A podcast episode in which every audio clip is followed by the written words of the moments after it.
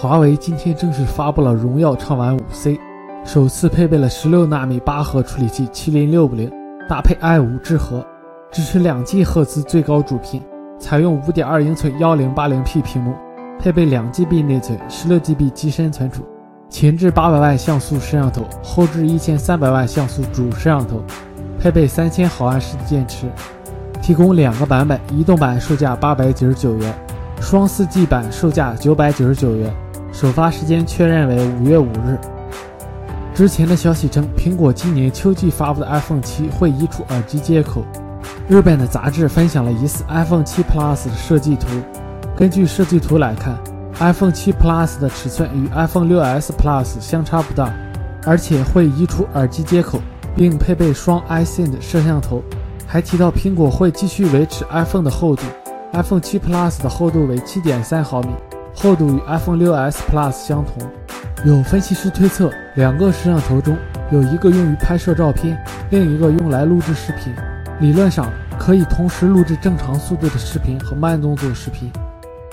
爆料战斗机 Avilex 最近透露，HTC 正在为谷歌打造两款基于安卓 N 的 Nexus 设备，其内部代号分别为 M1 和 S1。此前，HTC 是今年 Nexus 智能机项目的领跑者。看来事情终于有点眉目了。两款 Nexus 设备将成为 HTC 大战略的重要组成部分。毕竟 HTC 的设备越来越难以吸引到足够的关注。联想确认 Moto 将在六月九日发布新机。综合曝光的信息，全新的 Moto G 和 Moto X 有望正式发布。现在 Moto G4 的保护壳也泄露出来，给出了它的进一步的外形细节。Moto G4 机身比较圆润。背部一颗主摄像头和硕大的 LED 闪光灯，还有激光对焦模块，采用长椭圆状悬浮设计。电源和音量键在机身的右侧上下排布，顶部中央是3.5毫米耳机孔。从掌握的资料来看，Moto G4 和 G4 Plus 都是5.5英寸显示屏，1600万像素摄像头，原生安卓6.0操作系统。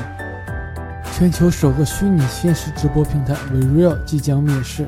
它将直播平台、娱乐和社交结合在一起，提供电子游戏内容，可以连接任意一个 VR 硬件系统，同时也支持360度视频和 2D 视频直播。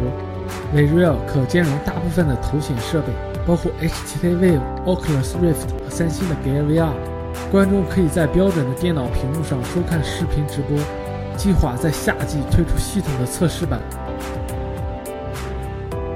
点击屏幕右下角的订阅按钮，可以订阅我的视频。扫一扫，关注微信公众平台，会有更多精彩内容。